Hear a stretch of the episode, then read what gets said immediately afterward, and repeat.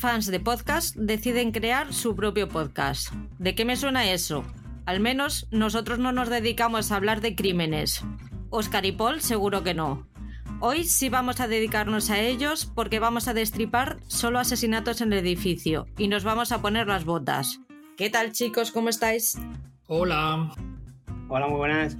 ¿Dispuestos a hablar de estos tres amigos podcasters? Sí, pero en realidad el podcast es una excusa. Como todo en la vida.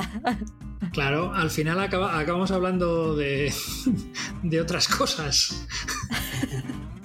La verdad que el podcast es lo que de primeras les, les une, ¿no? Pero luego ya es la, la pasión por, el, por la investigación, no por el true crime, sino la investigación o, o la curiosidad o el cotilleo ese que guardamos todos dentro. Y el querer también un poco volver a la palestra, ¿no? Yo creo que ahí hay dos que, que echan de menos un poquito el faranduleo. Sí, es posible. Eh, al fin y al cabo, la presentación de los personajes en el primer capítulo, eh, bueno, nos, nos, los presentan como gente, joder, solitaria. Son gente sin relaciones, sin, sin nadie aparentemente con la que tener una amistad eh, ni, unas, ni unos encuentros frecuentes, ¿no? Eh, tanto el ex de la serie Bradshaws como el director de musicales, como nuestra amiga Mabel, con esos cascos de color tan epatante en ese primer capítulo, cuando los tres se encuentran dentro del... Iba a decir del frigorífico, dentro del ascensor. Muy curioso, muy curioso. ¿De qué va, Oscar? ¿Cuál es el argumento de la serie? Bueno, pues estas tres personas eh, que se encuentran en este ascensor que son eh, moradoras de un apartamento en un complejo que ocupa prácticamente todo un bloque, toda una manzana, llamado El Arconia. Se comete un crimen, hay un asesinato. Eh, esto por una parte. Por otro, estas tres personas son adictas a un podcast, un true crime, donde se van relatando las andanzas de un asesino y de, vamos, de una serie de asesinatos, ¿no?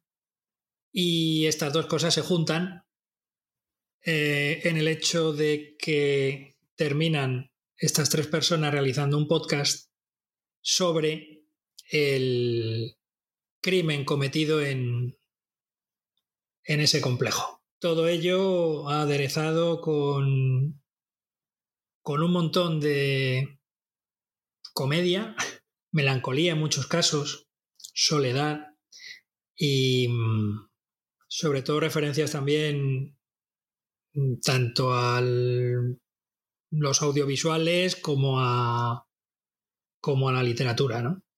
¿Qué es lo que más te ha gustado a ti de la serie, Paul?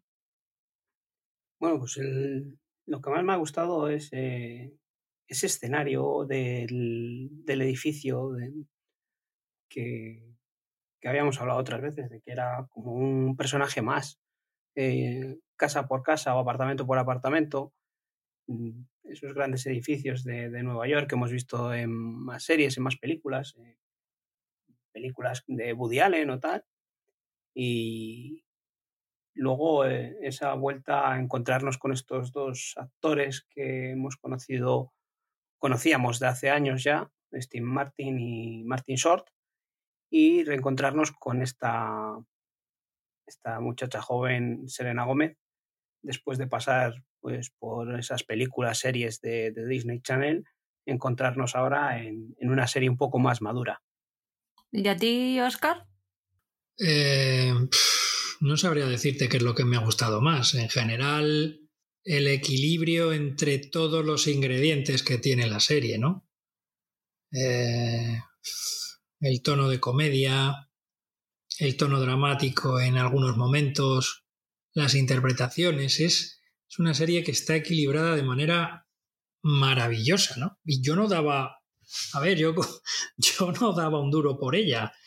Yo pensaba que, bueno, Steve Martin, eh, Martin Short, gente a la que habíamos visto ya en la década de los 80 y en los 90, que de hecho han trabajado juntos, eh, si no recuerdo mal, en, la película Tres Amigos y en las versiones del padre de la novia que, hizo Steve Martin.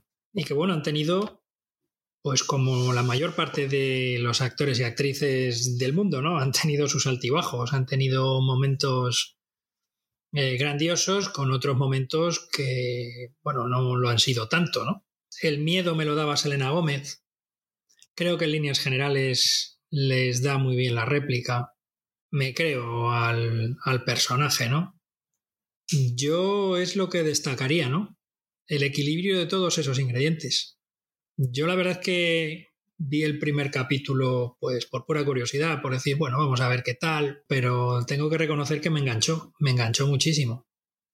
Estoy de acuerdo con, con Paul, no solamente están estos tres personajes y todos los secundarios que van apareciendo a lo largo de, los capítulos, también está el edificio. Existe en la vida real Y está ahí en Nueva York, efectivamente. Eh, a ver si me acuerdo cómo se llamaba. El Belnord me parece que es. Es un complejo que está situado en el Upper, en el upper West Side. Y efectivamente los exteriores están rodados ahí. Y es un personaje más. Tanto por las habitaciones, el, trajín en, las diferentes casas, eh, los ascensores. El edificio en sí es, es otro, otro personaje. Da mucho juego. Hemos hablado un poco en líneas generales sobre los tres protagonistas, pero ¿quién es quién? ¿Quiénes son Mabel, Charles y Oliver?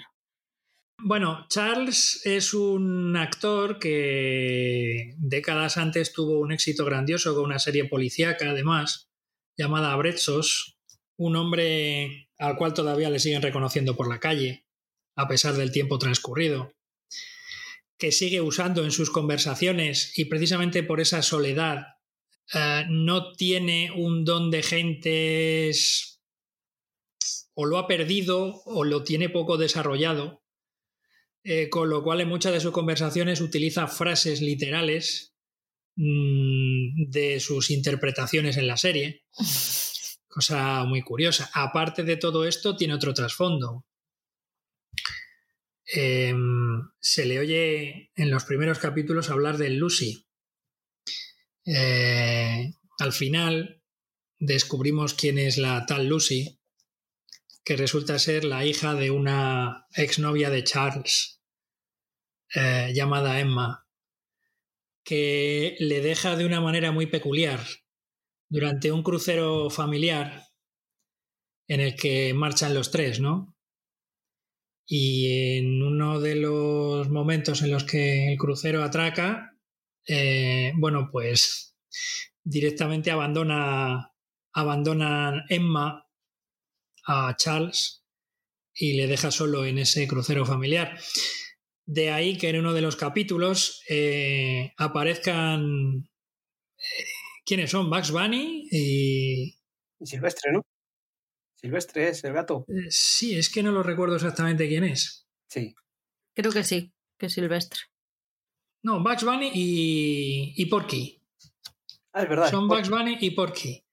Eh, ¿Y por qué van apareciendo en este capítulo? Pues porque, mm, porque en la cena anterior a que fuese abandonado Charles en el crucero, eh, paga un extra a dos actores vestidos de, estos personajes de la Warner, de Bugs Bunny y Porky. El problema es que lo hace para la cena de aniversario con Emma y en esa cena de aniversario al final solamente están Charles, Porky y Bugs Bunny, porque Emma ya le ha abandonado. Con lo cual es algo que tiene ahí, ¿no? En, la cabeza. A la hora de, fíjate lo que te digo, a la hora de comenzar eh, una nueva relación con alguien, ¿no? Porque si no recuerdo mal, estos personajes se lo aparecen cuando conoce a Jen, otra de las inquilinas de los apartamentos, ¿no? Estos dos personajes, de alguna manera, al menos yo lo interpreto así, eh, cada vez que aparecen suponen eh, una representación del miedo del personaje de Charles al respecto de comenzar una nueva relación. Y de ahí que luego después, pues ya estos dos mm, muñecos no aparezcan. Charles eh, está interpretado por, por Steve Martin. Luego está Mabel, que es la más joven de los tres. Según la serie tiene 28 añitos. Vivió allí cuando era pequeñita y tenía una, un grupo de amigos entre los que estaba Tim Kono. Esto ya lo no se descubre al principio, pero sí que nos sirve un poco para saber por qué ella es solitaria. El grupo de cuatro amigos que formaron hubo una desgracia y se perdió a uno de ellos y a partir de ahí pues ese grupo se desintegró y cada uno empezó intentó rehacer su vida como pudo. Ella no ha vuelto a tener un grupo de amigos, ha intentado evitar socializar por todos los medios, pero ha vuelto al edificio y qué casualidad que su amigo de la infancia muere poco después. Ese es un, un poco el punto de partida de Mabel. ¿Qué nos puedes decir de Oliver Paul?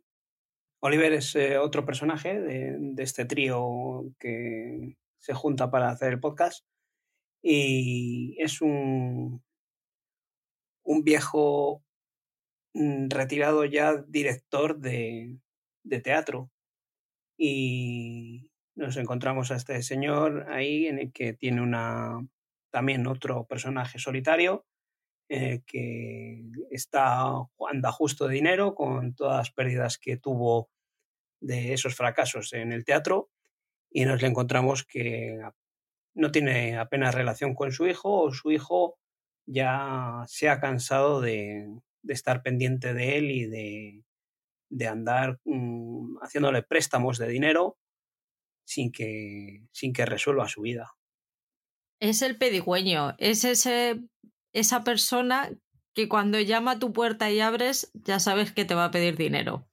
Es el pesado, es el pesado del vecindario. Que vive de las viejas glorias, de sus éxitos pasados. Sí, pero es el que vemos que económicamente lo está pasando peor. Sí. sí. Y con este caldo de cultivo empieza la serie aparece Tim Kono muerto, aparentemente un suicidio. La policía llega, investiga, a ver también cómo investiga la policía, y ellos de decretan que es un suicidio, que no hay, no hay más que, que ver y se van. Sin embargo, ellos tres empiezan a ver indicios y cositas que les dicen que no. Aunque yo no sé si son los indicios o las ganas de que sea, de que sea un asesinato. No, pero que antes de empezar a investigar todo esto, de sospechar de eso, a mí me parece muy curioso la forma de, de en la que se reúnen ellos. Porque primero eso, nos les encontramos en el ascensor, que coinciden incluso con Tincono, eh, momentos antes de, de, que muera. Pero entonces eh, suena una alarma en, dentro del edificio y tienen que abandonar el edificio, una alarma de incendios o una alarma. Y los habitantes de, de este edificio se refugian en, en, los bares, en las cafeterías que, que, hay por allí. Y van los tres a juntarse dentro de el mismo bar.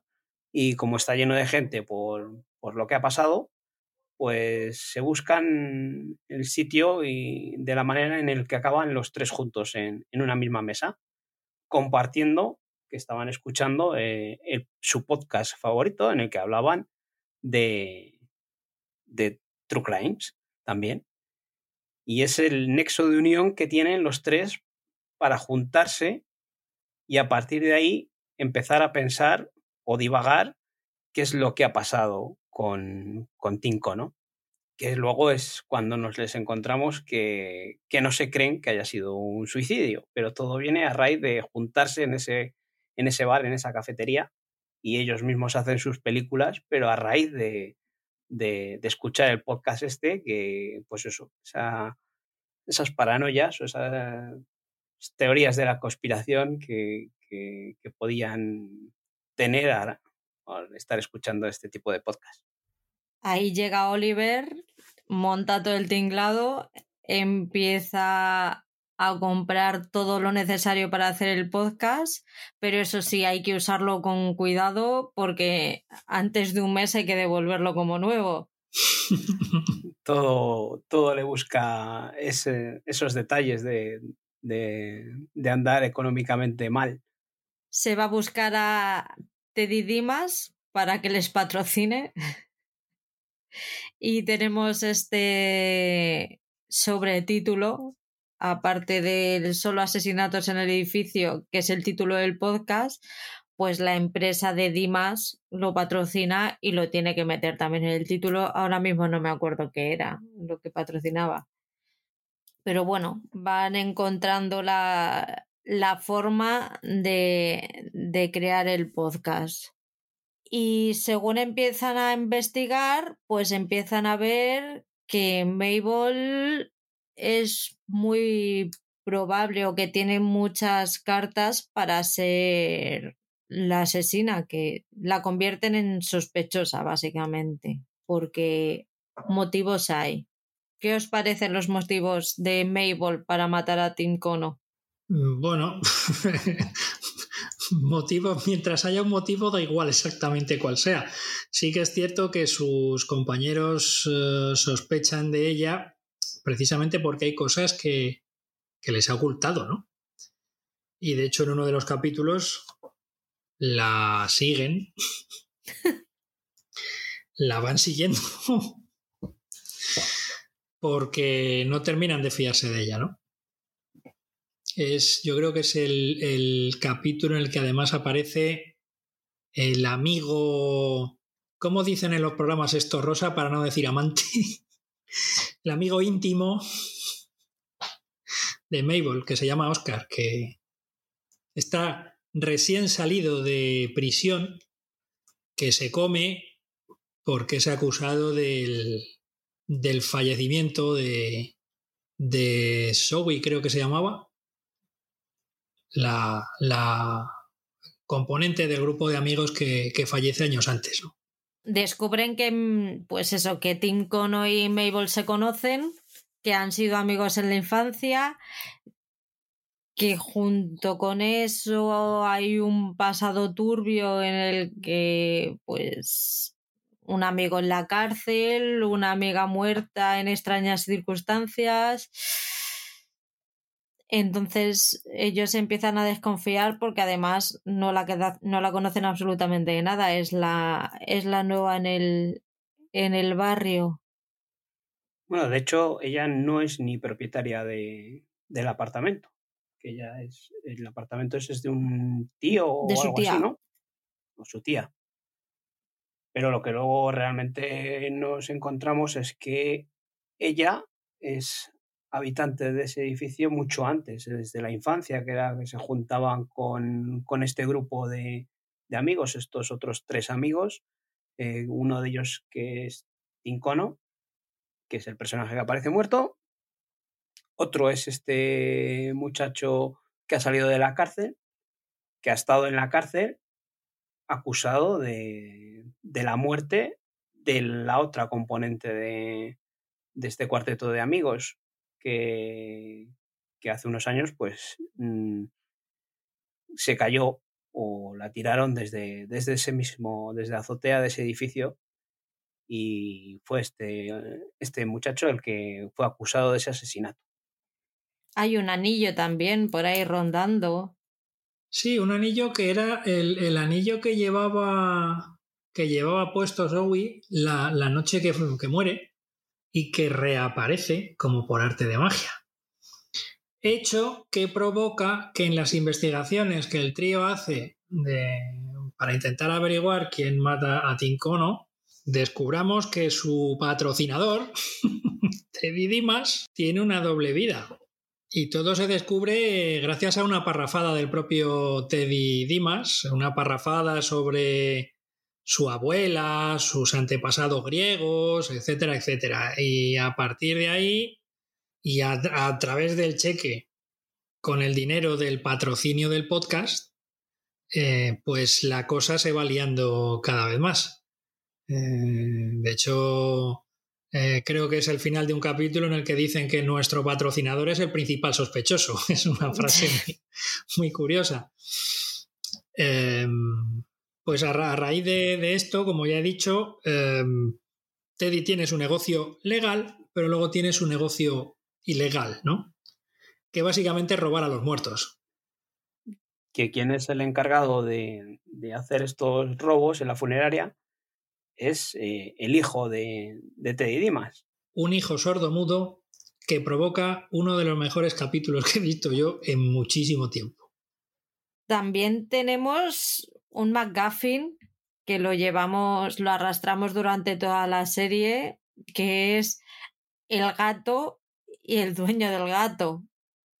Bueno, no sé si el gato es el dueño del gato. La verdad que todos los personajes o todos los vecinos del edificio nos llevan eh, ellos mismos la investigación, creen que puede ser alguien del edificio y, todos sus sospechosos, porque se montan su, su, panel de sospechosos como en cualquier serie policíaca, en el que tienen sospechosos y van uniendo a través de, de, de hilos o de lo que sea esas fotos, que otra de las curiosidades de, comedia es cómo consiguen las fotos de esos vecinos, ¿no? Haciéndose selfies y, están ellos de fondo, ¿no? Es algo muy curioso y muy gracioso. Entonces ahí tienen las, puestas las fotos y nosotros mm, tenemos a todos los vecinos como sospechosos. Y, es curioso eso, lo que dices tú, el McGuffin este de, de, no solo del gato y el vecino propietario del gato, sino yo creo que de todos los que están allí en realidad es que nunca pensamos, bueno, casi nunca pensamos, ¿no? Eh, solamente hay un momentito en el que podemos dudar de que sea alguien ajeno al edificio. Pero lo que sí que vemos es que, que tiene que ser alguien de dentro, que no puede ser alguien de fuera. Sí, yo creo que ya hemos visto suficientes series para saber que, que en estos casos siempre es alguien que nos han estado enseñando continuamente. Y no aparece alguien. Si aparece alguien por arte de magia, el guion cae por, por todos los sitios, ¿no? Entonces aquí tiene que ser alguien que está, que está dentro del edificio. Y claro, en principio nosotros quien, quien estás buscando es los que ellos te van indicando, eh, los propios vecinos. Que hay, hay una escena muy buena, muy graciosa, eh, cuando se muere este hombre que le hacen hasta un velatorio, no un velatorio, ¿no? Eh, al día siguiente y todo, que se reúnen todos los vecinos para, en teoría, hacerle un homenaje, ¿no? O rezar o lo que sea. Y se juntan ahí cual reunión de vecinos de, la que se avecina, que a cada cual es más peculiar y, y un personaje que, que, en vez de dedicarse a, porque dicen, alguien quiere decir algo bueno, y lo único que hacen es ponerle a caldo al amigo Tincono y lo único, el vecino de al lado dice que a ver si se puede quedar con el, con el apartamento para ampliarle, el otro que, anda, este era el que nos había quitado las chimeneas. La verdad que es una situación muy cómica y es donde aparece que, al, gato este le han envenenado y se ha muerto y el otro empieza a llorar y los vecinos lamentan más la muerte del gato que del, hombre este que se había suicidado. La verdad que ese, ese episodio, esa situación, esa escena es, es muy, muy cómica, muy buena. Daño colateral el del gato, por otra parte. No es que esté muerto porque sea testigo de nada. Al final descubrimos que el gato muere pues porque, porque el gato tiene hambre y sed y entonces y tiene curiosidad, básicamente. Pero, eh, la escena esa también en la que nos encontramos estos tres personajes, a los protagonistas que ya están con el, con el podcast que, y, y encima al hombre este que está llorando por el gato le dicen, mira a ver si no lloras tan fuerte que no se te entiende cuando hablas. Y... surrealista ese momento. ¿eh? Muy bueno, muy bueno. Sí, pero son vecinos que existen en la vida real. Sí, sí, por eso te estoy diciendo que, que esta serie de la que se avecina también son vecinos que podemos encontrar cualquier día en, un edificio cualquiera de, nuestras casas. Sí, es un 13 del percebe americano, ¿no? Tal cual. E investigando, investigando, llegan a, un, a otro presunto culpable que es Sting, el cantante. Sí, eh, esos son un par de capítulos muy curiosos. Em, porque además el final de uno coincide con la muerte de la mascota de Oliver, ¿recordáis? Y a partir de ahí, pues eh, Sting, que es el cantante, es uno de los personajes, eh, en este caso interpretándose a sí mismo, uno de los eh, moradores del, bloque de, del bloque de apartamentos, eh, da lugar a momentos absolutamente maravillosos. Digo que salen dos capítulos porque evidentemente hay uno, no sé si es el tercer capítulo, creo recordar, que tiene un final absolutamente grandioso a base de un montaje paralelo, mientras Sting está con una guitarra, si no recuerdo mal, interpretando una canción y con un montaje paralelo mientras Oliver, el director de teatro, mm, se hace una empanada mental en la cabeza que declara eh, culpable a, Sting. Y luego está ese otro capítulo en el que van a visitarle a su, a su apartamento, hablan con él. y bueno, pues ahí ya no queda ninguna duda de que Sting no puede ser el... Es imposible que sea el asesino pero es un momento muy divertido donde es, muy curioso, ¿no? Como Steam se, ríe también un poco de sí mismo y, entra, entra en el trapo de, la trama, ¿no? Sí, sí, porque desde el episodio ese que le encontramos en el ascensor, que, empieza el perro ahí a olerle la pierna y este a darle ahí casi patadas, de, quita al perro, no sé qué. Es muy gracioso. Encima eso, yo no me lo esperaba. Entonces cuando cuando te lo encuentras, hostia, que es Sting, es de verdad. Bueno, bueno, pues es un cameo, ¿no? Aparece el ascensor, sube, baja, pero es que encima aparece en ese tono de, de, que le molesta a los perros, que pues oye, si, si haces un cameo no, tal, esta gente lo único que quiere es quedar bien. Pero no, ahí le vemos en el papel ese de, que le jode el, el, perro. Y luego en el siguiente episodio, eso, le vemos como sospechoso y como dices tú, eh, la paranoia está que se montan ellos en la empanada o porque todo eso todo se va liando a raíz de que ellos se montan su propia película. Y, y le vemos eso cómo, cómo consiguen entrar a su casa llevándole ahí un, pavo en mitad de, de, ofrecimiento no para como nuevo vecino o lo que sea y, el, hombre lleva ahí ya un montón de tiempo la verdad que es muy gracioso eh, y, la situación esa de, de Sting ahí componiendo con la guitarra canciones así absurdas y tal. son dos episodios o dos, dos ratos muy buenos. A raíz de, de salir Steam, claro, a ellos se les presenta un problema porque dicen, vamos a ver, ¿es Steam? ¿Cómo manejamos esta información? Entonces consiguen ir a ver a, a la creadora del podcast de crímenes que ellos siguen, está interpretado por Tina Fey. Entonces ellos consiguen ir a pedirle consejo y, y, se ponen a hablar los tres muy serios con ella en una conversación totalmente surrealista que ella tampoco sabe bien cómo manejar. No, pero ella también es un personaje, ¿eh? Sí, sí, sí, total. No, Tina Fey yo creo que también ahí está, entra haciendo cameos. De hecho, sale en el primer capítulo, ¿no? Mm, como, como una especie de... Eh, no, no es interpretación, es una especie de... Sí, ella es la que hace el podcast que están escuchando ellos. Sí, sí, sí, pero que en el primer capítulo a lo que me refiero es que sale eh, como si fuese ella la protagonista, mm, la detective, ¿no? Que va investigando las pistas y a partir de esas imágenes que vemos, que es como una dramatización del podcast que están escuchando mm, los, los protagonistas. Y luego está ahí, que sale, sale ahí lo que decís en, eh, cuando van a consultarla. Realmente los consejos que da, pues me los había buscado yo por internet. Eh, se ve que es un personaje que se aprovecha de las situaciones y de la gente. Es un personaje muy curioso. Eh, además, eh, mm, en tres pinceladas lo tienes descrito, no necesitas, no necesitas mm. más. Y luego también es un personaje que en una de las frases a lo largo de la serie, cuando luego aparece, me, creo que aparece un poquito más tarde, da otra clave, ¿no? porque habla de hacer otro podcast. Creo que habla de hacer otro podcast, ya no me acuerdo. O, está haciendo otro podcast que se llama Solo Asesinos en el edificio. Es al final.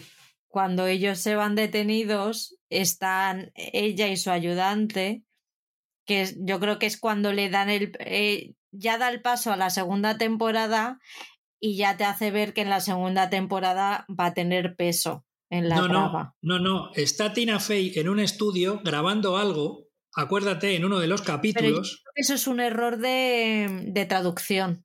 ¿Seguro?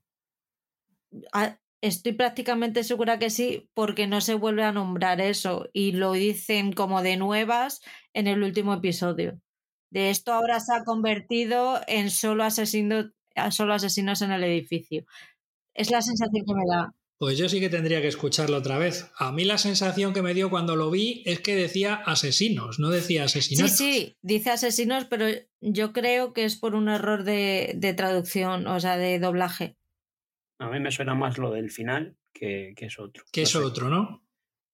Lo, lo, lo de que dices eso de cuando están ahí, no, no recuerdo. Recuerdo el que está a punto de vender el podcast, ¿no? A ceder el podcast, pues, pero no, no me suena de que esté pensando en grabar otro podcast.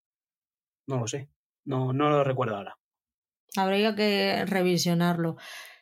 Ese personaje también da paso a. Es, vamos, es el desencadenante para que el podcast de estos tres grillaos sea conocido a nivel nacional porque va al programa de Jimmy Fallon y habla de ellos en plan mofa, fíjate, el otro día vinieron a verme, el actor este venido a menos y me estuvieron contando y fíjate que me dijeron que su sospechoso era Sting y bla bla bla bla bla bla bla y a raíz de ahí se convierte en uno de los podcasts de crímenes más escuchados de Estados Unidos.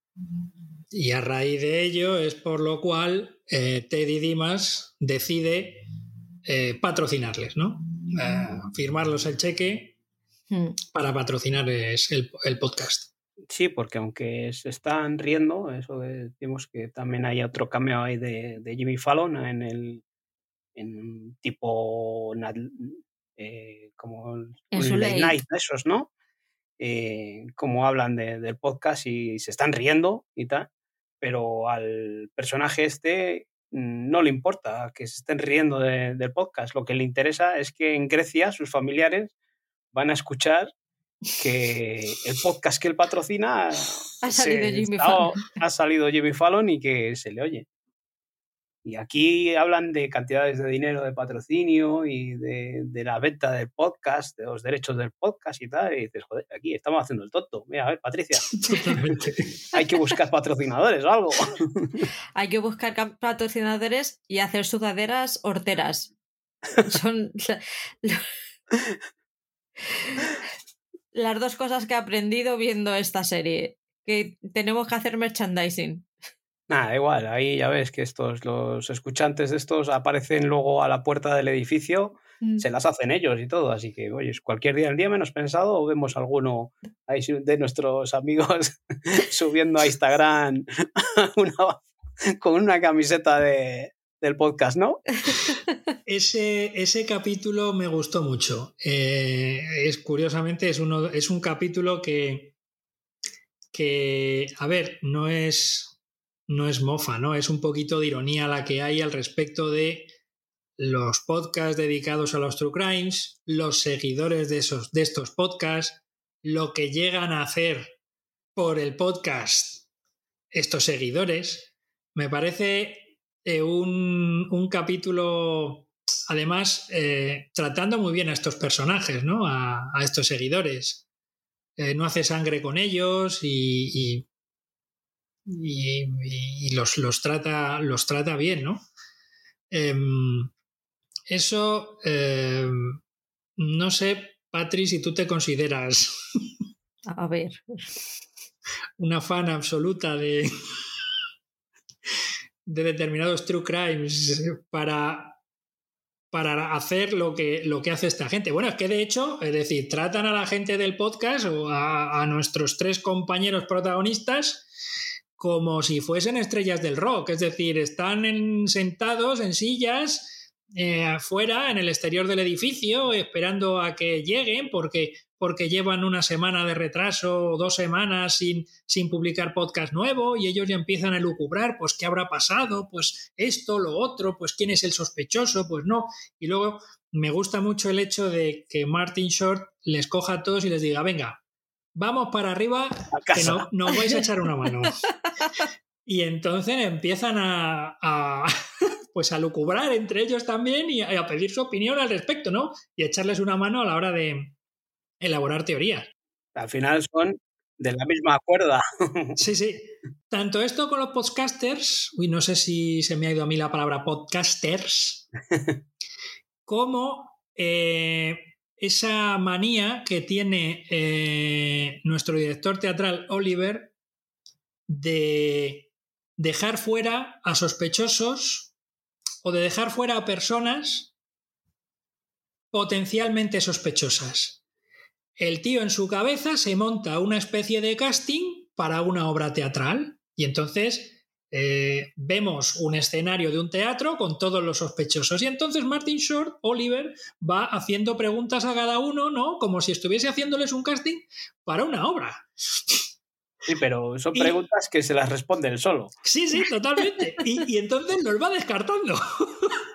Porque de hecho eh, hay contestaciones y hay respuestas de, de, digamos, de estos sospechosos encima del escenario que, que, es, pues no sé, ¿tú qué me dices? O, o yo qué sé, a mí me has puesto aquí, y en fin, cosas de este tipo, ¿no? Porque todo eso son elucubraciones de Oliver que, que tiene en su cabeza, que las vemos reflejadas ahí en un, en un escenario. Es muy curioso, creo que aparece un par de veces. Eh, aparece varias veces a lo largo de la serie, creo recordar. No sé. Yo creo que una solo, ¿no? Eso, el casting dices. Sí, aparece en un capítulo, creo, pero aparece varias veces. Lo hace un par de veces, creo recordar. Yo, me suena creo que lo ¿eh? intercala con, eh, de manera paralela o, o, está contando una historia y se, y, y lo montan así, pero creo que eso es una secuencia completa. Porque luego en los últimos se montan algo similar con, con los fans estos de que suben a la casa, que también hacen, les ponen un, en un papel o en un personaje de, de, los sospechosos a cada uno de ellos. Están guay. Es, a ver, al fin y al cabo, un podcaster, un actor, un director vive del, del escuchante o del público. O sea, si, si a ti no te escucha nadie, no tiene sentido tener un podcast. Entonces, lo normal es que se les trate bien, ¿no? Sí, de hecho, el, el hecho de que sean tan escuchados son lo que mm, les motiva más a seguir grabando y eso que se meten ahí en el armario para tener mejor sonoridad, ¿no? Sí que tienen que poner hasta un cartelito ahí. No, entrar que estamos grabando. Ese carro con el micro, me voy a hacer uno. después, después de esto es cuando ya empieza, bueno, nos hemos saltado al, al episodio de los fans, pero es después de todo el tema con Jimmy Fallon y todo esto es cuando empiezan a seguir a Mabel y empiezan a ver las cosas sospechosas que va a ver, se encuentra con Oscar, eh, que Oscar está en la cárcel, es cuando empiezan a ver un poco, pues eso, todo lo que les ha ocultado y qué motivos había. No, no sabe bien qué es lo que le. Qué, qué relación tenía con Tim Cono, pero si tenía relación con él y no se lo han contado, por algo será. Empiezan a sospechar cuando ven a este muchacho, a Oscar, eh, hablando con, con Mabel y ha sido Charles que el día ese en el que sonó la alarma, mientras todo el mundo desalojaba el edificio, bajaba, este se cruzó con una persona con una sudadera de ese color blanco o ese color blanco con colorines o tal y con la capucha puesta que le llamó la atención. Y entonces este hombre, Oscar, va a ver a Mabel y lleva esa misma sudadera y es lo que le hace sospechar a, Charles que, por qué está con Mabel. y es cuando empiezan a atar cabos, es cuando se van con el coche por ahí y estos van detrás persiguiéndola, que ahí nos encontramos otra escena totalmente graciosa en el que se encuentran con en una gasolinera, ¿no? Con, con dos negros y les piden que, vayan detrás de ese coche o tal. Y, el puntazo es cuando llama por teléfono, ¿no? Eh, el negro dice, espera que hemos montado dos blancos en el coche y vamos a... pues es muy gracioso, ¿no? Nosotros siempre estamos diciendo que si el negro para acá, el negro para allá. Y ellos dicen, espera que hemos montado dos blanquitos aquí está bien reírse de esas cosas, ¿no? Más en los momentos en los que hemos vivido o vivimos todavía, ¿no? En Estados Unidos, de racismo y tal, pues que nosotros ser los blanquitos, pues también. Que nos den de nuestra propia medicina, que de vez en que hay que bajarnos. Al final llegan a casa de la madre de Mabel. Y. Sí, pero explicadme una cosa. Em, ¿Esas secuencias que se desarrollan en la casa de Mabel realmente tienen peso? Te quiero decir, ¿son necesarias? Yo creo que te explican un poco más, o sea, entiendes realmente cuál es la soledad de ella. Hasta ese momento la habías visto como alguien potencialmente sospechosa. No no la ubicabas bien, eras una tía rara, seca, que se ha juntado con ellos porque es fan de los True Crimes, pero no te queda claro si realmente es porque es fan de los True Crimes o porque está metida en el ajo y quiere saber un poco por, por dónde van las investigaciones. Y yo creo que en casa de la madre es donde entiendes realmente cuál es el vacío emocional que tiene ella, lo sola que ha estado toda la vida y porque no ha conseguido volver a conectar con nadie. Es, la es lo que yo vi ahí. Sí, no tiene más eh, para la trama que desarrollar un poco más esa, esa soledad de este personaje. ¿Y no creéis que eso ya se había visto en los anteriores capítulos? ¿Que es un poco redundante? Yo creo que, cada episodio, sobre todo al principio, eh, nos van llevando eh, a entrar más en la vida de cada personaje, en profundizar el tema este que hablábamos de, Oliver, de, la relación con su hijo, de, Charles, eh, la relación esta que tuvo, esa eh, que le dejó esa, esa relación. Y, y Mabel nos encontramos con, la hemos visto, em, divagar ella sola, ver eh, cuando entran en la casa de Tincono, encontrarse las joyas y todas estas cosas, lo piensa, lo medita, pero no vemos realmente cómo ha llegado a estar ahí sola, eh, en esa casa eh, constantemente en obras, ¿no? Que, no es ni de ella, que es de su tía. Entonces yo creo que cada, cada episodio de esos nos desarrolla un poco más el pasado de, de cada personaje. Y yo creo que sí que es necesario, aunque no sea para la trama principal, pero sí para desarrollar los personajes. Bueno, yo creo que la soledad de Maple ya nos la habían mostrado en capítulos anteriores y del el hecho de que se encontrase con Oscar después de que éste saliese de la cárcel y demás, pues bueno, yo creo que es redundar un poco en, en ese aspecto que ya nos habían mostrado antes. Pero bueno, la secuencia desde luego que no es... o esas escenas con la madre no son malas, ni muchísimo menos, ¿eh? Ni muchísimo menos. No, no quiero decir con esto que sean escenas malas, pero que a mí me parece que son un poquito redundantes. Aquí vemos también un nuevo personaje, que es la inspectora Williams. De hecho, abre el, el episodio con, con, ella llegando a su casa, su mujer pintando la habitación del bebé, que está escuchando, que es fan del, del podcast de, de solo asesinatos en el edificio y que con la que habla y discuten porque la inspectora ha cerrado el caso, pero su mujer no está nada de acuerdo con ello. De hecho, ella es la que consigue que la inspectora les mande de manera anónima el móvil de Tim Cono para que puedan inspeccionarlo. Sí, porque esta inspectora la hemos encontrado en el primer episodio que es la que investiga la, la muerte de, de Tincono, y nos la encontramos por los pasillos, ¿no? Y se cruza con ellos y les pregunta que dónde van y tal, no sé qué, cuando dice, no, es que pensamos de que si no es un suicidio, que sabréis vosotros, eh, estos locos, ¿no? De, del true crime, que siempre se inventan películas, ¿no? Esta es pues una escéptica o, o, eso, es una profesional en la que no todo o no siempre hay conspiraciones y como encuentran estos personajes. Pero dio la casualidad que, que, en este caso sí que había algo más que el suicidio.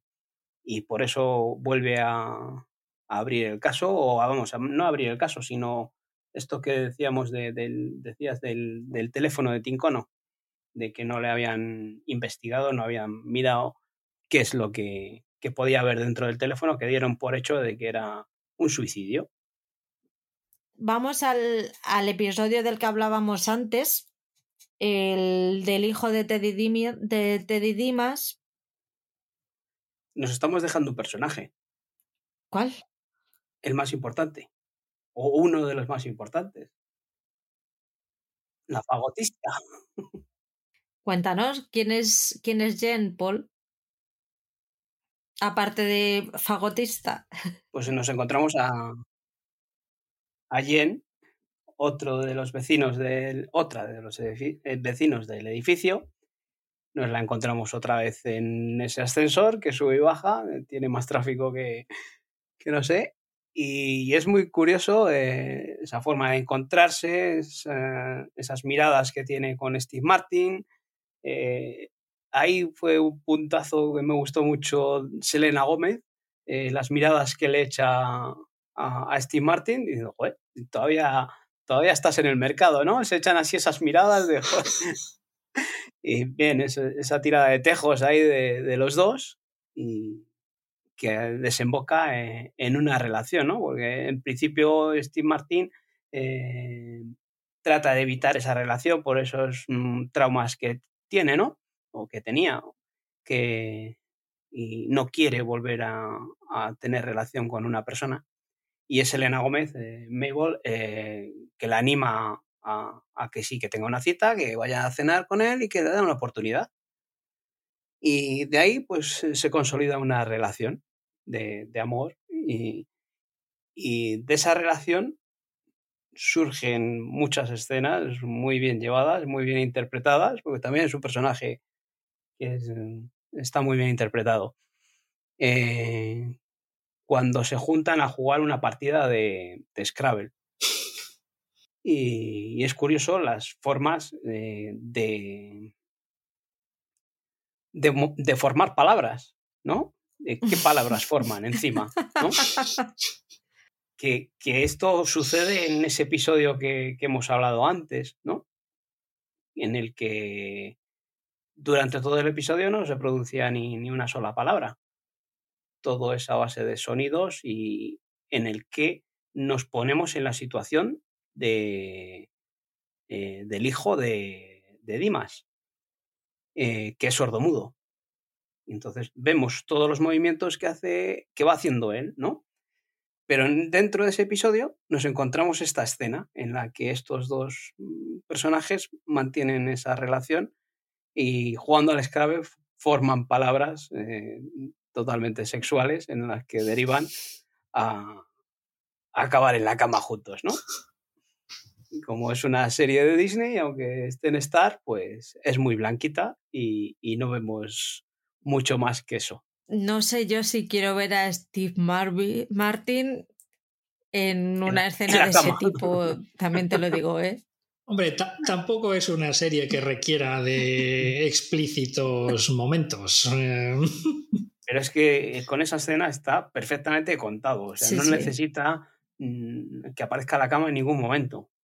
Solo con eso ves la tensión mm, sexual que hay ahí y, y lo que va a acabar derivando, claro. Eh, me gusta mucho, aparte de eso del, del capítulo 7, creo que es, eh, me gusta mucho el, eh, lo que ocurre cuando está intentando hablar con ella, ¿no?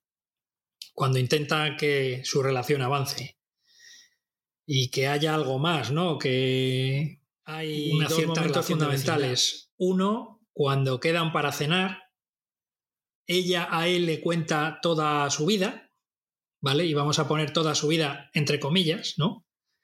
Y, y él realmente, pues, va escapando a base de, no sé, de tirar balones fuera y de tirar de tópicos. Eso, por una parte.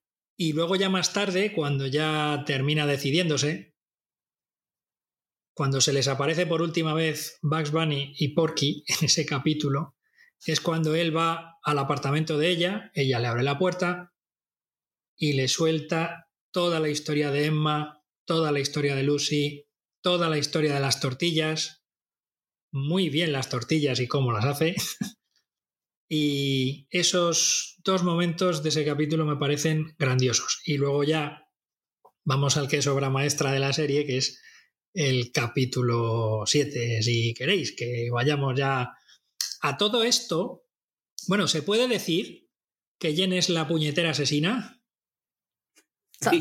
Estamos da en igual decirlo ahora que dentro de Ya está. minutos. Pues ya está. A todo esto, este personaje que entra aquí a formar parte del, del personaje de Steve Martin, ¿no? Del, de Charles, en principio iba a jugar ese papel. Más tarde va a terminar tomando otro cariz que es ese, en el que realmente esta mujer es, es una asesina, es una tía que está zumbada,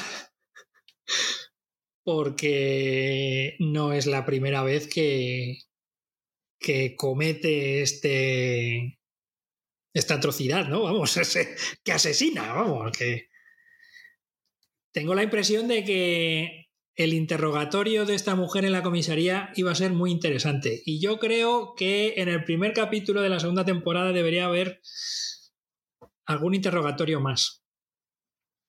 Porque realmente ella, cuando se descubre, eh, justifica todo lo que ha hecho ahí. Pero de su vida anterior no ha dicho ni mu. Y probablemente sea una asesina en serie que se haya cargado a 10, 12, 14 personas, yo qué sé. Por cómo reacciona, es posible que sea una asesina en serie, porque eh, llevar esa vida eh, después de haberle matado a Tincono, que esté con estos como que no pasa nada, no es de una persona normalita. Además, ella es la única que cuando están con los fans es la única que dice, oye, que seguramente Dimas no sea.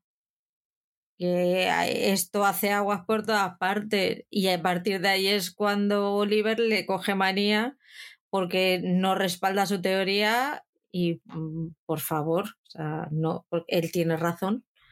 Vemos eso lo que dices de que esta mujer no puede estar bien cuando luego lo suelta todo, cuando lo confiesa todo al personaje de Charles y tal. Y digo, ¡ay, qué gusto me he quedado, ¿no? o sea, encima no es que le diga, joder, es que se venga abajo, ¿no? Como cualquier eh, psicópata o asesino en serie de que le siguen o, o, le interrogan hasta que se viene abajo y confiesa. No, no está confiesa y dice, joder, qué gusto me he quedado, ¿no? es, que, es que los psicópatas no se vienen abajo. y, y, además de una forma muy natural, ¿no? Porque el, el miedo que, que, tengo yo a series de este tipo con crímenes cuando va a confesar el malo, si es una persona que está desequilibrada, durante los capítulos anteriores es un personaje que eh, no ves que dé pie a que tenga Mm, una gotera en la cabeza y sin embargo cuando le descubres parece que cambia de actitud y ya empieza ese personaje a hacer gestos, a, a, mm, a usar las palabras de otra forma, a modular su voz como un auténtico psicópata de libro. Eso en esta serie no ocurre. Es decir, no lo sé en la versión en castellano. Yo he visto la versión original solamente pero al menos en la versión original, el personaje va contando las cosas con una naturalidad pasmosa. O sea, que eso en, en una serie hecha en serio es lo que más daño y más rabia debería dar.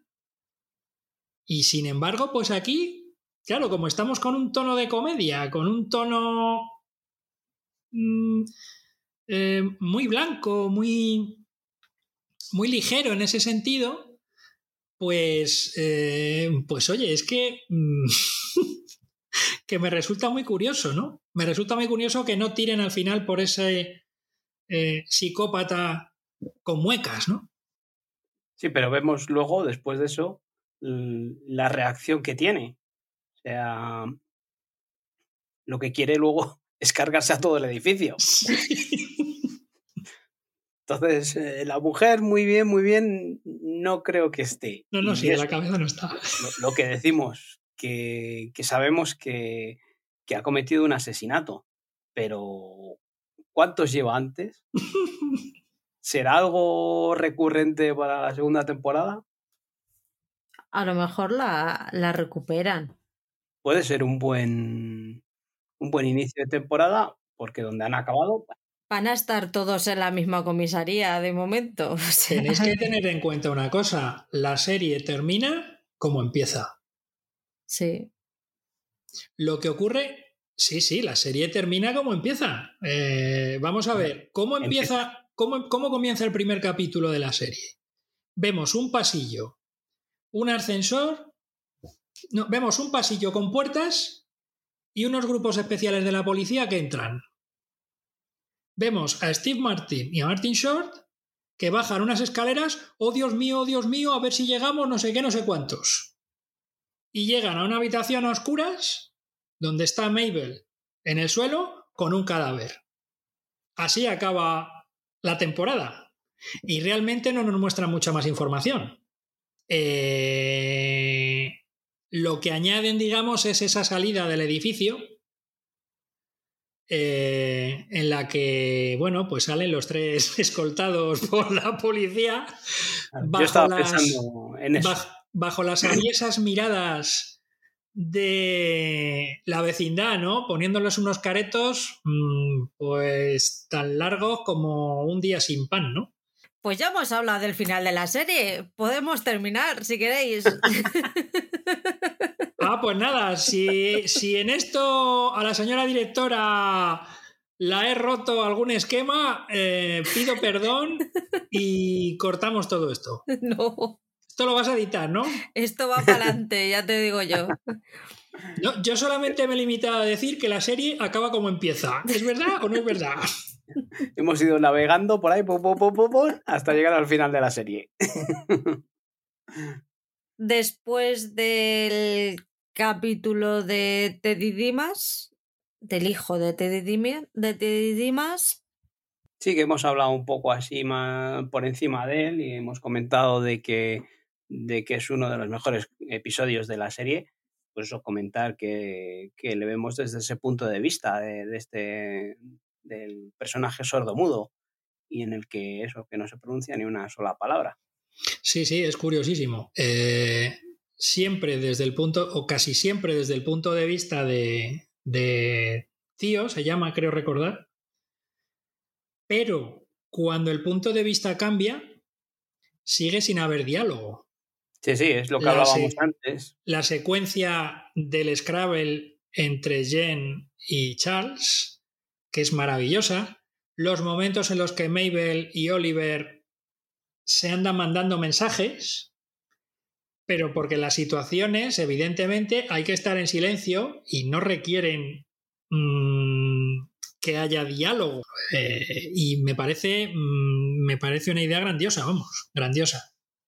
Pero eso vemos como sin diálogos, vemos un episodio de 30 minutos muy dinámico. Sí, sí, completamente. En el que, en el que no, en el que podías decir, pues me ha aburrido porque no dice ni una sola palabra. No, no. Es completamente dinámico y entretenido. Y cuando acaba el episodio dices, hostias, es que no han hablado en todo el episodio. Y me lo he tragado y he disfrutado de él, ¿no? Y me he enterado de todo. Sí, sí. sí. sí. Está muy bien pensado, muy bien planeado, muy bien escrito, muy bien actuado y muy bien dirigido. Es, que es, es muy original. Es muy original. No, no, no, me suena de, de, haberme encontrado en algún otro tipo de serie algo similar. Yo en, en, ciertos momentos veía un paralelismo con el, con el cine mudo.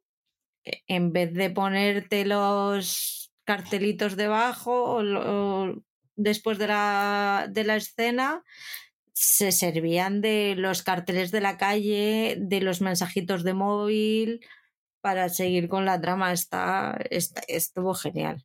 Vamos aclarando lo que pasó esa noche con, con estos cuatro amigos, que, que, fue realmente el hijo de, de, Dimas el que acabó empujando a la amiga de estos, de estos chicos y que le amenazaron a Tincono con para que no, no confesase que era lo que había visto. Sí, porque él lo vio.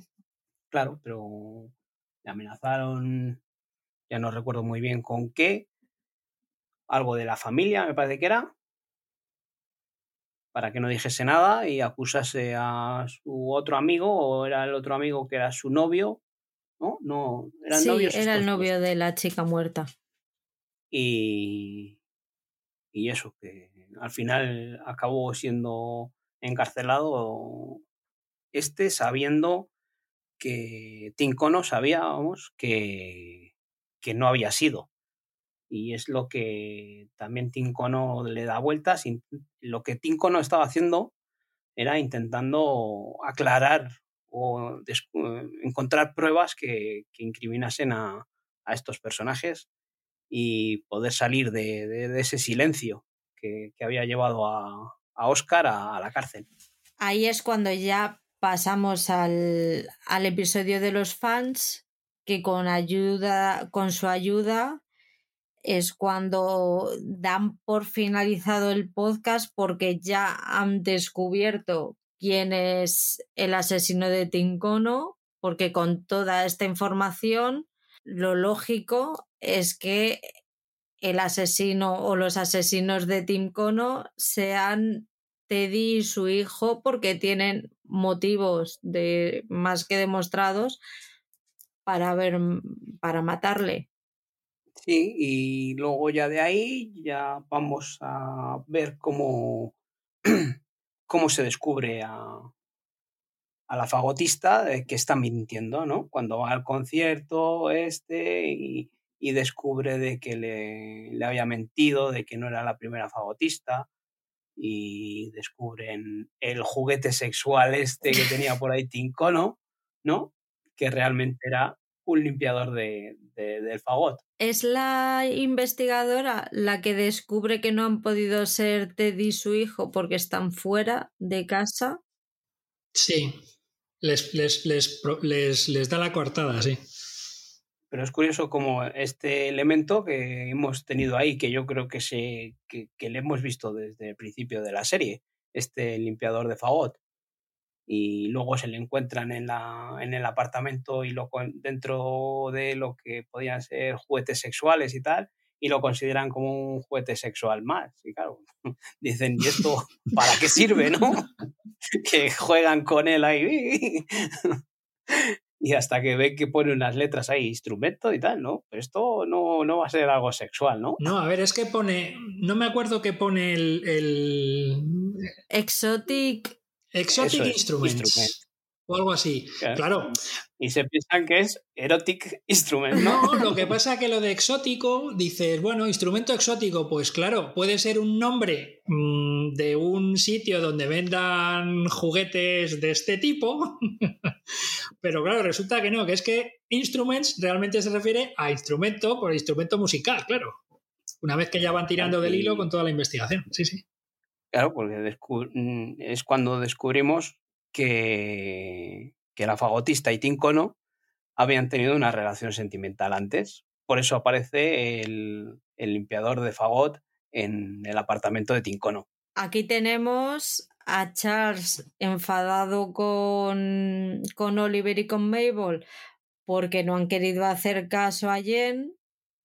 Entonces aquí en este episodio sus caminos se separan él se vuelca en ella, en su nueva relación y no quiere que salga mal por nada del mundo, porque por fin puede dejar atrás esa soledad que le ha, acompañado durante tantos años. Pero tienen un problema los tres, que es que se han echado a todos los vecinos en contra porque la resolución del podcast le ha dado muchísima mala fama al edificio y ahora nadie quiere ir a sus casas. Con lo cual están intentando por todos los medios echarles del edificio. Bueno, a Oliver lo tenían fácil. Sí, porque lo pagaba, ¿no? que ahí esa relación también de, de, cuando van a, a, la mujer esta que es la portera, ¿no? O algo así, o, o la ama, no sé, la que gestiona la administradora, el sí. Administradora, sino la que vive en el sótano. Ah, em, la que les vende la leche esta rara, que yo pensaba que la leche esta rara mm, iba a tener algo en la trama, pero...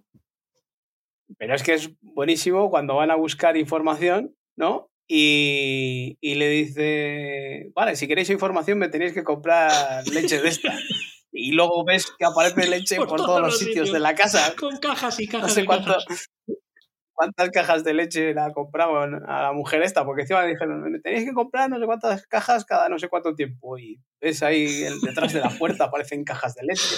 No sé quién va, dice, toma, ¿queréis leche de esta? Encima no sé qué tipo de leche, eso es algo extraño. Sí, una cosa ¿no? porque no llegan a decir que sea leche de soja, es una cosa muy rara, es un líquido raro. Yo, Sí, es, es, algún tipo eso de leche, no es de, vaca. De batido, este, es como una especie como de batido energético, una cosa así. Como una especie de, de Red Bull, pero, pero con leche o algo así, no sé. Una cosa muy rara. Que por cierto, creo, creo recordar que hay un momento de la serie que lo prueban, lo están tomando y dicen, pues esto no está tan mal, o algo así dice, ¿no? Sí, sí. Bueno, luego están bebiéndolo todo el rato y ya te digo, y, y se lo ofrecen a la gente es muy curioso eso, cuando abren una puerta y detrás de la puerta están las cajas de leche todo, por todo el apartamento. Pues mientras Oliver y Mabel están haciendo esa la idea de que tienen que abandonar el edificio, Oliver incluso se ha tenido que ir a casa de Mabel porque a él ya le han echado directamente por no pagar. Eh, Charles está en casa de Jen y tiene una visita inesperada que es la de su doble de cuando era actor, ah. que es la famosa Jane Lynch y que es una trama muy buena también. Eso traída de olla que, cada vez que eso aparece el personaje y ves todas las cosas que, que se monta ahí eso, tan surrealistas. La, y encima, la doble de riesgo de, de, de, Charles en, Brad, en Brad, Bradshaw, Escucha, hasta en las escenas de sexo, ¿eh? Porque si te das cuenta, yo no me muevo como me movía en la serie. Es buenísimo ese personaje, por Dios. La doble que le conocen a él mejor que él mismo. Totalmente. Totalmente. O sea, es, es muy gracioso además cuando eh, antes de aparecer llama a la puerta, dice, sí, es, es mi doble de la serie, que viene a visitarme todos los años y tal, no sé qué, y ves que el tío se levanta, se pone un abrigo y se pone el sombrero. Dice, debería echarla, tú piensas que la va a echar, que tal, y cuando abre resulta que es que la doble va vestida igual que él. y dice, madre mía, joder encima se mete en la casa, hace lo que le da la gana y comenta y participa en los diálogos y con una soltura y diciendo, no sé, y encima luego habla por teléfono y dice, eh, aquí estoy, no sé qué.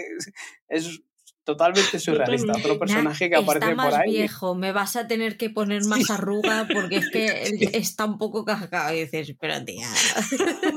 Sí, sí, sí, sí. Es además la que por la que le dejó su ex, la ex se fue con ella. O sea, que tienen ahí también un pasado tormentoso. Es una cosa de locos. Y se, y se llevan bien. y se, Sí, llevan se bien. llevan bien. Dios bendito. Al final, Mabel y Oliver descubren todo lo del limpiador del fagot gracias a las bolsas de basura, mientras eh, Charles se va al concierto de Jen porque le dice que ella va a ser la, mm, la fagotista principal de la orquesta y que va a hacer un solo y que pocas veces en la vida tienen esa, tie- tiene esa posibilidad porque es en una obra que solamente en esa el fagot principal tiene un solo.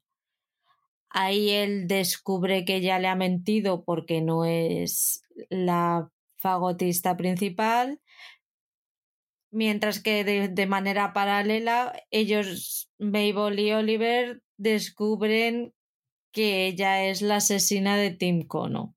Y en, en ese cliffhanger nos vamos al episodio 10. Que menos mal que no los pusieron juntos. Sí, sí, menos mal que lo subieron juntos, sí, sí. El, el mismo día subieron los dos últimos. Yo cuando entré y ponía solo asesinatos en el edificio, final de temporada, y yo decía, pero si son 10, eh, ¿aquí qué pasa? Claro, cuando te quedas así con el final del 9, pues tenían que haberle subido solo el 9, fíjate. Lo que le gusta sufrir a este hombre. No Yo es que no sí, es normal. Yo sí. Estoy harto ya de verme series. mm, ¡Hala! Seis capítulos de una vez. ¿Te puso alguien una pistola en la cabeza para que los vieras juntos? Eh, no, en este caso no. ¿Haberlo, haberlo dosificado? Sí, lo tenía que haber dosificado. Mucho quejarte, pero bien que te los viste seguidos, ¿eh? Dos, claro. no seis.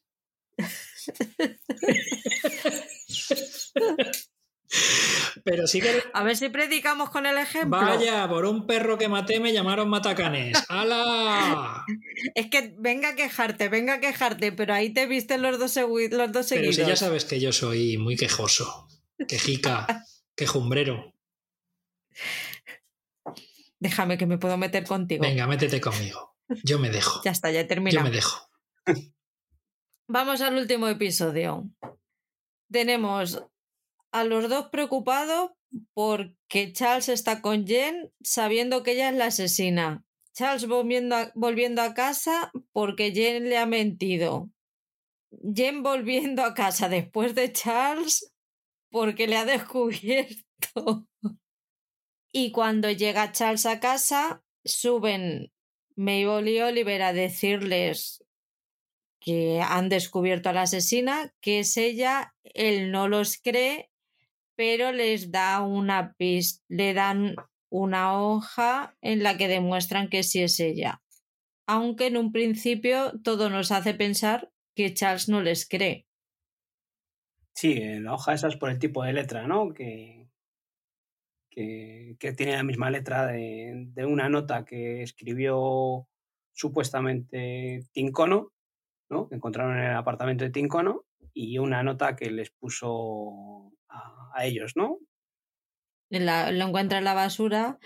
Entonces, en, ese, en el momento en el que lo ve, llega Jen, empiezan a hablar, ella le, como Charles cada vez que se pone nervioso le sangra la nariz, ella le da un pañuelo para que se limpie, súper solícita, pone una copa para que hablen de por qué le ha mentido sobre el fagot y tal, ella está súper arrepentida y se van sucediendo las cosas hasta que Charles le dice, mira, sé que me has envenenado la bebida, no he bebido, pero sé que tú eres la asesina. Sí, incluso creo que se entraba en su apartamento, ¿no? Y en el baño encuentra mm, venenos, botes, frasquitos, ¿no? Identificados con etiquetas y todo. Eso lo encuentran Oliver y Mabel, aprovechando que ya está en el concierto. Y eso, cuando, cuando se, se juntan o están ahí diciendo que sabe que, que ella es la asesina y tal, y le está a la otra soltando todo el rollo de cómo lo ha hecho, ¿no? Él sospecha de, de eso, de que podía haberle envenenado el, los vasos estos y no sé si en algún momento incluso les cambian, ¿no? No, yo creo que cambiarlos creo que no los cambia. No llega. Creo que no los cambia. Bueno, lo que hace es, es no beber, ¿no? Dice, no bebido. No bebe. Y el hombre, pues claro, dice, bueno, pues como en su personaje, ¿no? De Brezos, ¿no? Está interpretando. O sea, está interpretando. En este caso sí que está haciendo el papel de su vida porque su vida pende de ello. Pero la otra había metido el veneno en, en otro sitio, ¿no? En el pañuelo Efectivamente. este que usaba para limpiarse la sangre y empieza a, a hacer reacción el veneno, ¿no? ¡Qué Y ahí grande! nos encontramos el festival interpretativo de- de- del Steve Martin que conocíamos Efectivamente, antes, empieza ¿no? el festival de la, de la comedia física que es tan propia de Steve Martin, ¿no? Y, Sí, sí, sí, y sí. es tremendo. O sea, Es muy Ahí grande esa secuencia. Hay, hay secuencias cuando, bueno, y ya luego sigue más adelante, pero cuando aparece con el carrito de- del perro, ahí metido ahí, sí, sí. O sea, todo, todo el clímax final eh, creo que es en la zona de calderas, ¿no? sí, sí, porque Ese ella monólogo. había, Ese monólogo que se levanta del carrito porque tal Pascual y lo demás allá. Y entonces de repente vemos que cambia la imagen y está el tío. Balbuceando. que no puede hablar, ¿no? Es muy bueno, es muy bueno. Hay una cosa que no habíamos dicho de, de- de hasta qué punto esta mujer está mal de la olla, ¿no? Que llega hasta a cuchillarse ya sola. Es verdad. Cierto. Llega a aparecer en un momento eh, con un cuchillo o un, una- sí, un cuchillo clavado en la espalda. Y claro, por eso el, amigo Pretsos no, no sospecha de ella, porque dice, no, si han intentado matar a mi novia, ¿no? Y por eso luego tan mal está esta mujer de la cabeza, eso, que luego intenta envenenar, envenenar a todo el edificio a través de, de los conductos de, de la caldera, de la chimenea, sea, metiendo ahí una especie de gas, ¿no?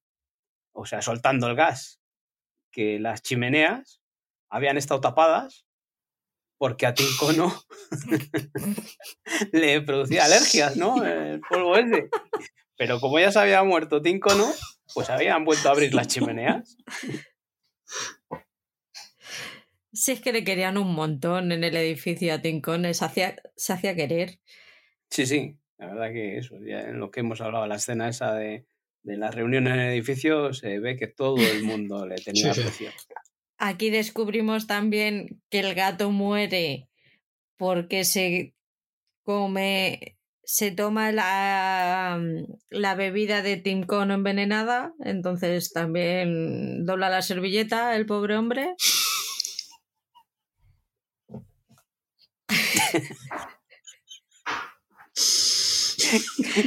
Qué bonito lo dice, ¿eh?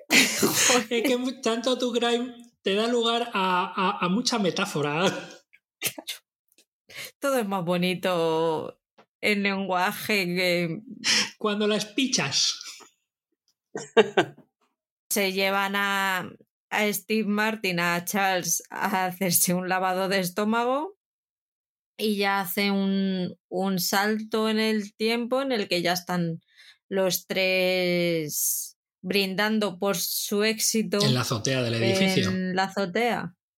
Y hay un momento en el que, ya no recuerdo exactamente, Mabel mm, baja a su cuarto o algo así, ¿no? A su, a su Sí, va apartamento. por más champán. No sé qué es la excusa que pone para abandonar la azotea.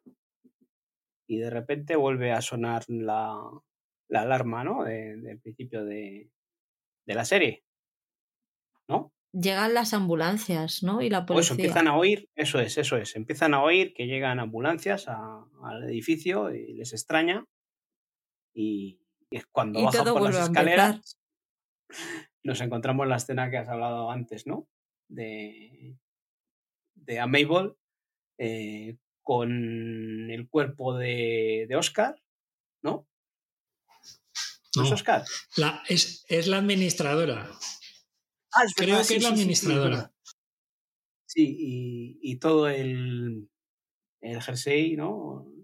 O la blusa llena de sangre. Vale, ahora el, capítulo no le tengo fresco en mente. Ellos bajan de la azotea y van a buscarla Sí, porque suenan las alarmas. sí. Claro, y es que van bajando. Ella les, ella les manda un mensaje diciendo no os mováis.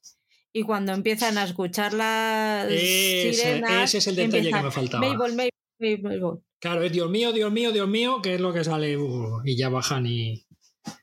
Me gusta mucho la cara de los vecinos cuando salen escoltados por la policía. Ahí como diciendo... "Mm, mm, mm, mm, mm". Si algo había, algo había. Si es que no puede ser. Y ya vemos ahí al personaje de Tina Fey al ayudante diciendo, "Ay, pues, aprovechando el tirón, empezando el podcast de solo asesinos en el edificio y dando una muestra más ella de que se apropia de las ideas ajenas y que la tiene acojonada el ayudante, básicamente. Sí, sí. Vamos, como yo vosotros. Oh, Igual, exactamente igual. igual, sí. te, falta, te falta la fusta. Solo hay que ver el respeto que me tenéis, jodíos. No, no, aquí tú dices, hay que hacer un podcast, un especial de esto. Vale, vale. ¿No? Te, te tienes, te tienes que ver de Jinx, te tienes que ver de Jinx. Sí, sí, sí, sí, sí, sí, sí. Sí, sí, sí. sí. Literalmente, esto no está pagado. Os lo digo ya. ¿No? Busca patrocinador, así. Claro. Voy en busca de Teddy Dimas, señores. Oye, ¿y de aquí quién sería Steve Martin? Tú. ¿Yo? No. Yo le veo más a Paul. ¿Sí? ¿Tú Por crees? la gallardía. Sí, sí, sí. Sobre el todo eso. hacer. Entonces, ¿tú te ves Martin Short? O sea, ¿tú te ves Oliver? Yo no me veo Oliver, ni me veo Martin Short. Yo soy el gato que muere envenenado. Porque a mí ponme una copa de morapio. Yo sería la becaria ¿Tú la becaria? Sí. de Tina Fey. La de Tina Fey. ¿Y quién sería Tina Ah. Fey dentro de tu Claro, vida? no, no. Aquí nos becamos abajo que aquí la jefa, la jefa. Es verdad, Paul, es verdad. Lo siento, lo siento. Aquí de haber un becario soy yo, que es nuevo. Sí, pero yo no soy Tina Fey. Bueno, escúchame, no es Tina Fey, pero puede ser la administradora del edificio. Qué cabrón. No se le escapa una aquí. Uh, es más lista que los ratones colorados. Mentira todo. Para que luego digas que, que no mandas, ¿no? Yo, para nada. Nada, nada. Ya, ya os lo contaremos en el próximo especial, ¿no? A ver si es de. ¿De cuál? ¿Qué, qué puede haber? ¿Qué serie puede haber por ahí? No sé, ¿de cualquier serie o de Dolores? Jugaros algo, a ver de cuál va a ser. Comentarios ya sabéis. A ver, arroba, ¿cómo era? Que no lo tengo ahora a mano. Blog en serie con guion bajo entre palabras. Eso. Toma, lo he dicho a la Muy primera. bien. Y sin reírse ni nada. Y en blogenserie.com, ¿no? Y en el canal de Telegram. y en blogenseriemail.gmail.com. Mail. Para cualquier sugerencia o queja. bueno, pues hasta aquí hemos llegado, ¿no? Yo solo digo que me ha llegado por Telegram un puteo para Paul esta tarde y se la está jugando. Llega por Telegram, pero no, que, que den la cara, que den la cara, que pongan los comentarios en iBox y, y que den la cara y que a ver quién son esa, esa gente que se dedica a mandar puteos ahí por las espaldas. Pues no han hecho nada que no les digamos que hagan. Bueno, habría, habría que decir, habría que decir, ahora que lo estoy pensando, eh, aparte de los nombres de los tres intérpretes principales, aparte de que hemos dicho que sale Sting haciendo medio cameo, eh, Tina Fey y que sale por ahí también Jimmy Fallon, Jolín, Teddy Dimas está interpretado por Nathan Lane, el famoso actor eh, conocido también por poner voces en pelis de dibujos animados, le hace El Rey León, por ejemplo, en la versión original. Eh, y sobre todo, mmm, Jen, interpretada por Amy Ryan, que está maravillosa. Maravillosa. Bueno, y en general todos los que salen, porque Tim Cono, ahora mismo no me acuerdo quién es. Yo es el que menos me gustó. El personaje, el actor, vamos, no sé, las veces que sale poco y las veces que sale, no creo que dé la talla de que esté a la altura de los demás. Lo que comentaba la otra vez de, de, de Selena Sí. Gómez, que se me quedó un poco ahí, y la verdad es que escuchándolo, pensándolo o tal, eh, también puede ser un poco que ese personaje de Selena Gómez, o sea, ese personaje de Mabel, es así, es, eh, es ese rara, distante, apartada, ¿sabes? Hay veces que, que se les queda mirando cuando, sobre todo cuando eh, hablan entre ellos, entre, entre Charles y Oliver, eh, se les queda mirando que ya no, no lo sé, ya te digo que si es cuestión de la interpretación o de, del personaje, como que se les queda ahí con la boca abierta mirándoles, mm, no sé, ahí sí es parte de ese personaje que, que hablamos, de, de, que es muy distante, de que es observadora. Eh. Mm, James Caverly, que es el actor que interpreta a Theo, el hijo de Teddy, de Teddy Dimas. Eh, y no sé si así alguien más que se os ocurra que, que podamos destacar. Menciona el grafismo, por favor. Eso iba ¿Qué a decir. cabecera? La cabecera con los créditos es maravillosa. Y Pues sí. realmente es donde se demuestra que el edificio es un personaje más. Porque están todos por ahí metidos, es verdad.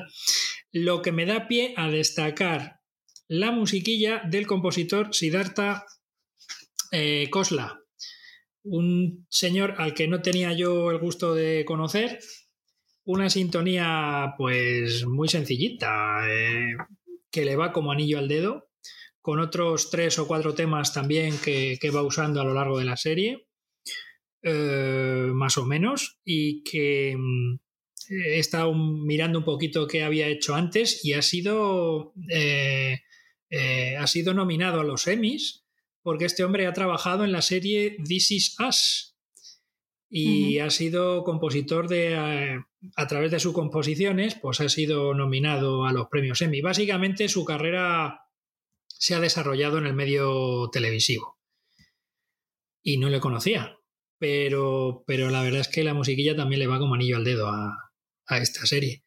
El primer pensamiento que, que, tuve cuando vi el primer capítulo fue, digo, qué bien esto, me, me, está recordando muchísimo a Misterioso Asesinato en Manhattan de Woody Allen. Aunque Woody Allen se lo lleva por otro terreno, pero, pero sí que es verdad que ese tono neoyorquino que tiene la serie es muy, voy a ponerme pedante, Woody Allenesco. Mec, mec.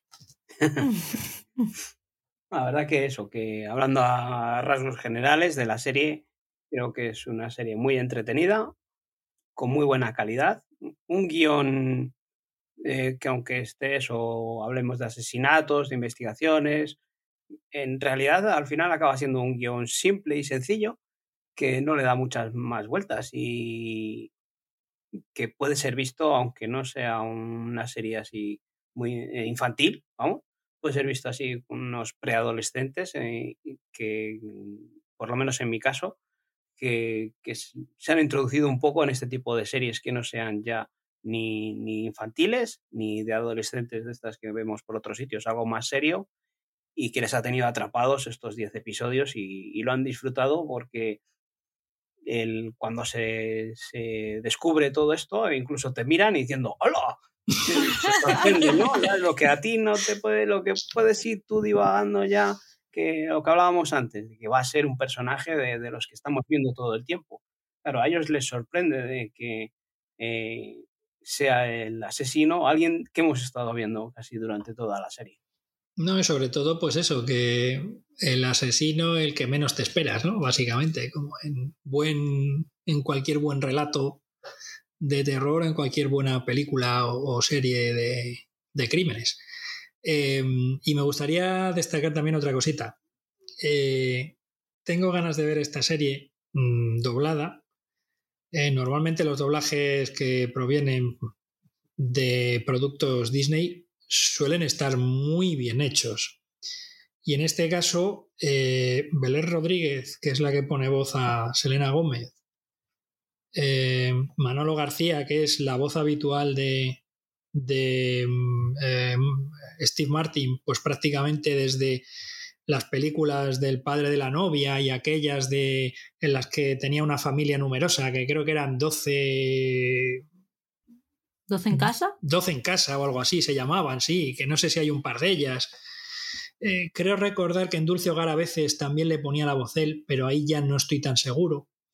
Eh, pues la voz habitual es Manolo García en la versión castellana y de ahí también incluso otro guiño u otra conexión con el universo de Woody Allen, Joan Pera es quien pone la voz a Martin Short en la versión castellana. Joan Pera es la voz habitual de Woody Allen cada vez que aparece en pantalla. Eh, Woody Allen tuvo durante muchísimos años a Miguel Ángel Valdivielso como voz en películas como Broadway Danny Rose, Manhattan, Annie Hall, etcétera, etcétera desafortunadamente, por desgracia, eh, Miguel Ángel Valdivielso falleció y a partir de ese momento fue Joan Pera quien, quien tomó el testigo, siendo si cabe em, una voz mucho más parecida a los em, a las expresiones y a los a las modulaciones de la voz de Woody ¿no? Una cosa parecida como a lo que ha pasado con el personaje de Darth Vader en la saga de Star Wars. Yo la he visto doblada. Sí. ¿Y? No la he querido cambiar, así que está bien. Vale. Pues me fío de ti, jefa. Yo también la vi doblada al verla con los chicos y está bien, está bien doblada. Pues si le echas un vistazo con el doblaje ya me dirás. A mí me gustó bastante de hecho, todas las pelis de ir a series de Disney como la P que se suele enganchar, si la estoy viendo, la suelo ver en, en doblado. Pues nada, chicos, yo creo que con esto ya poquito más nos queda por decir de solo asesinatos en el edificio. Así que os dejo para que sigáis viendo series como locos, y la semana que viene poder hablar más y mejor de todo lo que hemos visto. Sí, yo creo que, que la hemos destripado bien, eh, un poco desordenados con personajes, orden de los capítulos o tal, pero al final creo que hemos sacado todo el jugo a esta serie y la gente que lo haya visto esperemos que, que disfruten de, de, cómo, de cómo hemos hablado de ella y coincidan o no coincidan con nosotros lo que hemos comentado siempre, que nos dejen algún comentario en iBox y que sean partícipes de, esta aventurilla que formamos nosotros tres, pero que, que, nos gusta compartir con el resto de la gente o de los escuchantes. Que en realidad me estoy dando cuenta que todos los personajes están solos de alguna u otra forma. Y eso es muy triste, tíos, muy triste. Uf, menos mal que los podcasts nos unen. Igual que a ellos, ¿no? A ellos les suelen más físicamente, a nosotros nos suenen en, la distancia. En la distancia, efectivamente. Eh, nada, muy recomendable si no lo habéis visto. Que si habéis escuchado el podcast, mm, tenéis que haberla visto, porque si no, Y nada, mensajes y sugerencias al buzón de voz habitual. Ya está. Muchas gracias por seguir aquí, por escribirnos y por entrar en nuestro juego al final y pasarlo bien con nosotros. Nos vemos chicos la semana que viene. Un besito. Gracias. Un abrazo. Chao.